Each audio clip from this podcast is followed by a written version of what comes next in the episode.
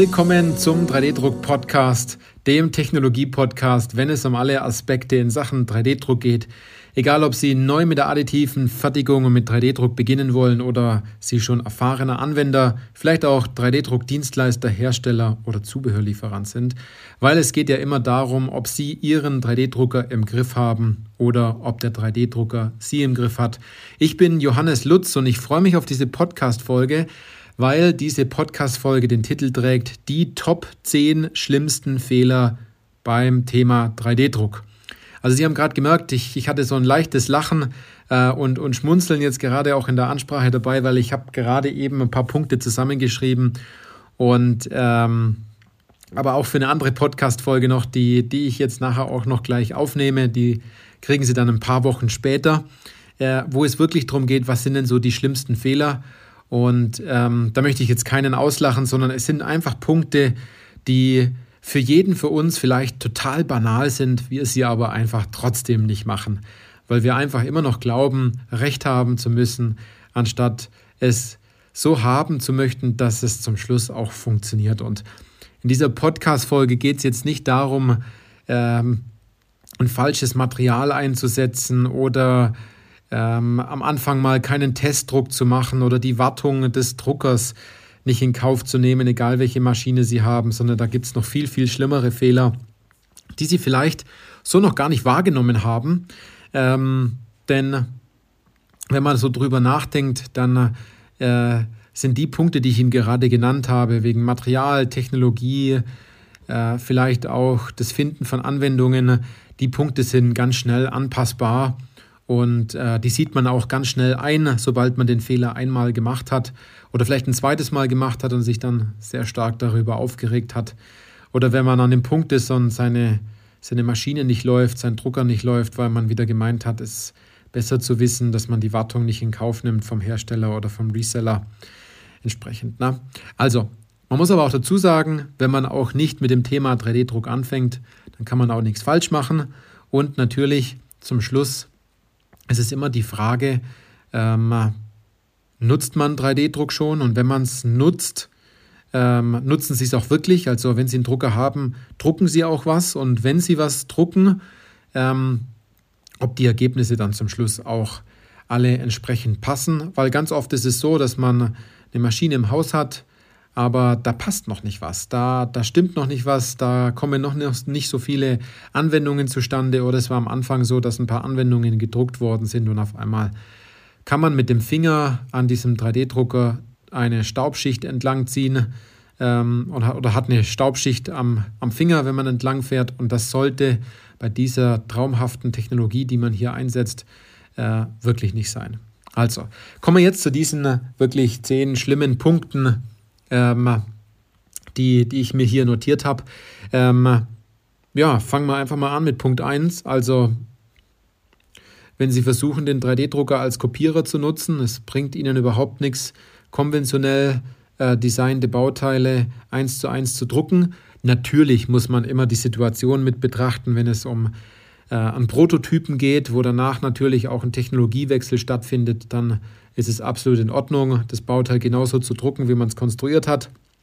Aber was überhaupt keinen Sinn macht, ist, äh, große, massive Bauteile zu drucken, weil man am Anfang einfach zu faul äh, war oder bestimmte Wege im Unternehmen nicht eingehalten hat, ähm, das Bauteil in einer besseren äh, Variante äh, auch danach dann auch als Datei zur Verfügung zu haben. Also Punkt 1 ist, einen Drucker als Kopierer zu verwenden, haben Sie vielleicht eher nur höhere Kosten, es dauert lange und die Innovationskraft im Unternehmen ist auch nicht gegeben. Ja. Der zweite Punkt, den ich Ihnen mitgegeben, mitgeben möchte, ist, wenn Sie Ihre Anwendungen nicht kennen. Das heißt, wenn Sie versuchen, irgendwelches Zeug zu drucken, einfach nur um den Drucker laufen zu haben und nicht wirklich wissen, für was Sie konkret die Bauteile ähm, danach einsetzen möchten oder welches Problem sie konkret mit dem Drucker lösen, lösen wollen. Ne? Das ist so der Knackpunkt, da wird dann viel gedruckt und dann funktioniert das meistens nicht. Dann kommen die Kollegen ins Büro und sagen, das Bauteil ist schon wieder gebrochen, also 3D-Druck, das funktioniert da bei mir nicht. Ähm, das hat aber meistens den Hintergrund, dass man seine eigenen Anwendungen nicht kennt oder dass man sich in die Anwendung nicht wirklich hineintraut. Also es ist aus meiner Sicht ein schlimmer Fehler, wenn man weiß, dass man das drucken könnte, aber man es zum Schluss nicht tut, weil man vielleicht das Ergebnis hat, dass das Bauteil bricht, aber was wäre denn das Schlussendliche, wenn das Bauteil bricht? Ja, dann muss man es halt ein bisschen umdesignen und muss sich Gedanken machen, wie man es dann besser entsprechend äh, auf die Bauplattform oder in, in, in, den Drucker hineinlegt. Also das ist ja ein, ein Problem, was man easy lösen kann, ne? wovon man ganz oft zurückschreckt und äh, glaubt, einen großen Fehler zu machen. Dabei sage ich immer, so, Druckplattform sauber machen, wenn es ein FDM-Drucker ist, Bauteil reinladen, Checkliste durchgehen, ob alles passt und los äh, mit dem Bauteil. Gar nicht so viel Emotionen und Nachdenken und los damit. Ne? Der dritte Punkt, den ich mitgeben möchte, ist, wenn Sie zu allem Ja und Amen sagen, obwohl es zum Schluss einfach nicht passt. Sind wir mal ehrlich, ganz oft sind Sie vielleicht, wenn Sie 3D-Druck-Anwender sind, an dem Punkt, dass Sie sich denken, also logisch macht es doch gar keinen Sinn, was der Kollege jetzt von mir will. Oder dass er glaubt, Ihnen jetzt erzählen zu müssen, wie genau man das jetzt drucken sollte, obwohl Sie an dem Punkt sind und es vielleicht besser wissen als Anwender. Und da dürfen Sie nicht zu allem Ja und Amen sagen, denn es kann ja zum Schluss nur falsch werden oder fehlerhaft werden. Man muss nur wissen, ist es etwas, wo der Kollege durchaus recht haben kann? Ne? Oder kommt so leicht dieses Gefühl auf, dass man sagt, was ist denn das für ein Quatsch? Äh, was möchte mir der denn jetzt für eine Geschichte erzählen? Und äh, das macht doch logisch überhaupt gar keinen Sinn. Also denken Sie logisch und trauen Sie sich, diese Punkte mal anzusprechen und trauen Sie sich auch mal Nein zu sagen. Ähm, die schlimmsten Anwendungen sind übrigens die, wo man am Anfang sagt, ja, wir, wir probieren es mal, das müsste schon irgendwie gehen. Dann machen Sie es genauso, äh, wie, wie der, der Anwender es in Ende, im Endeffekt haben möchte und Sie wissen ganz genau, das wird nichts, Sie gehen den Weg aber trotzdem mit.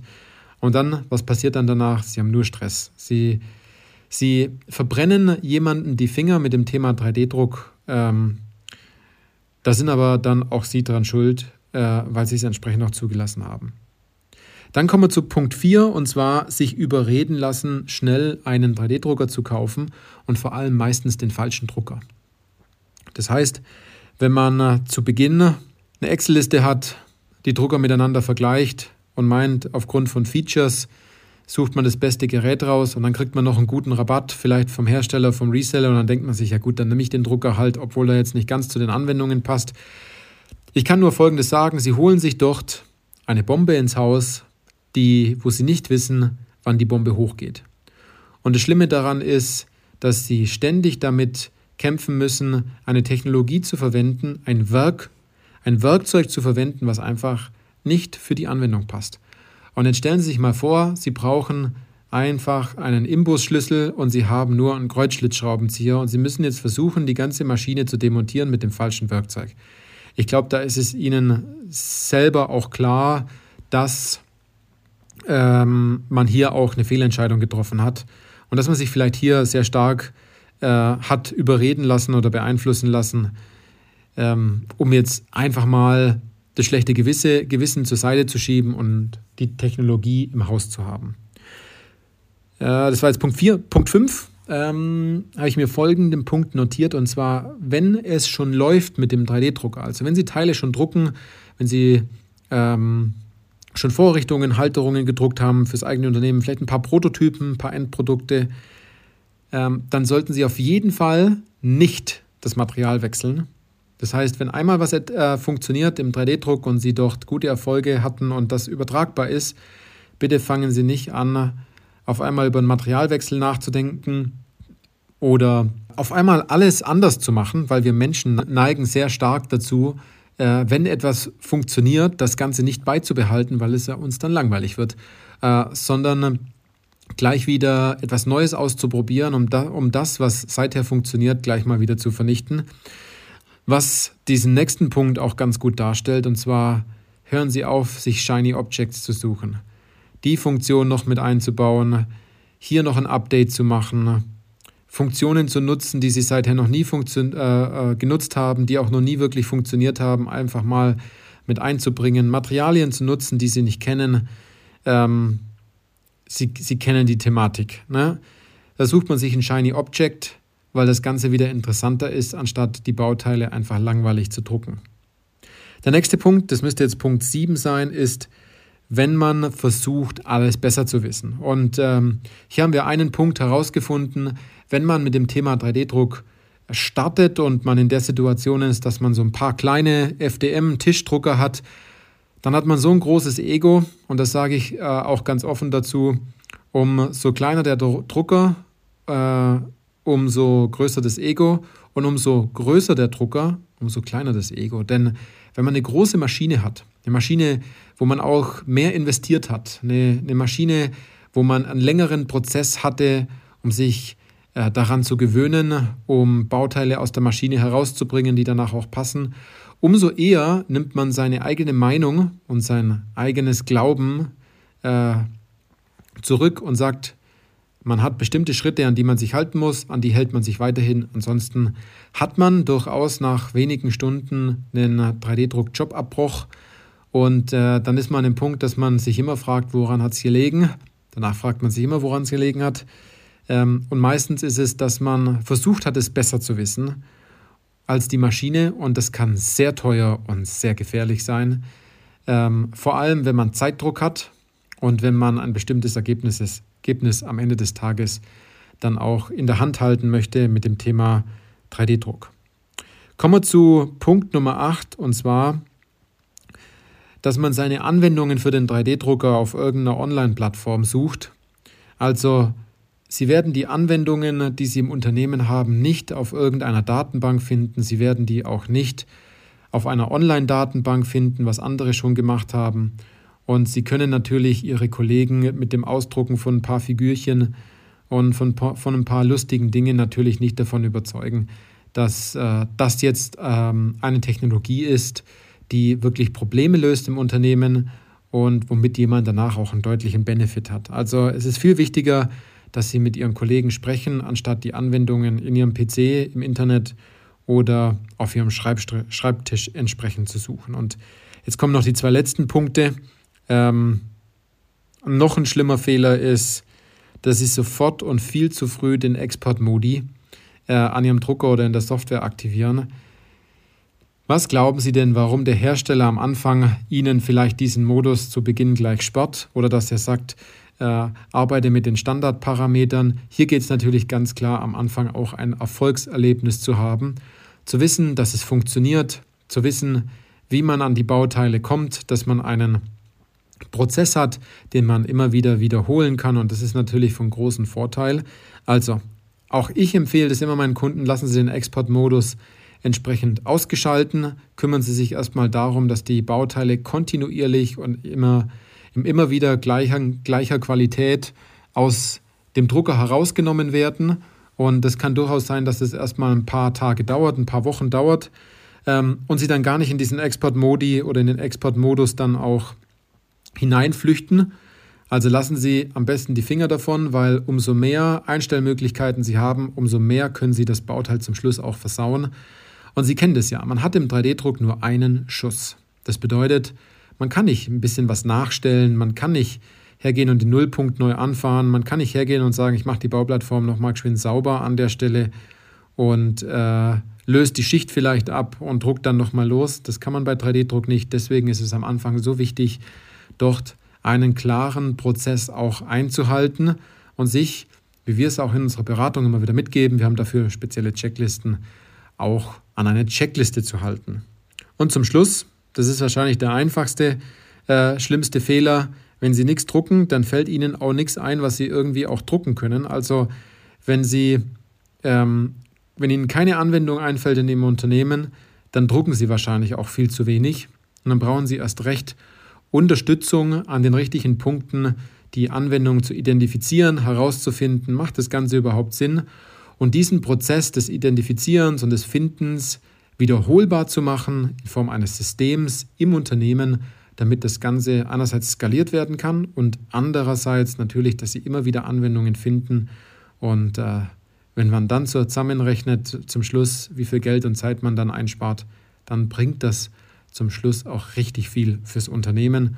Und dann denkt man sich, wow, wenn man das Geld dann auf dem Tisch liegen hat, also dann kann man sich auch wirklich freuen, wenn man dort übers Jahr gesehen vielleicht eine Viertelmillion Euro eingespart hat. Nur auf dem, aus dem Grund, weil man bestimmte Punkte eingehalten hat, weil man sein Denken verändert hat, weil man eine Technologie nutzt, die kein Hokuspokus ist, sondern auch nur Bauteile produziert, aber mit einem bisschen anderen Verfahren.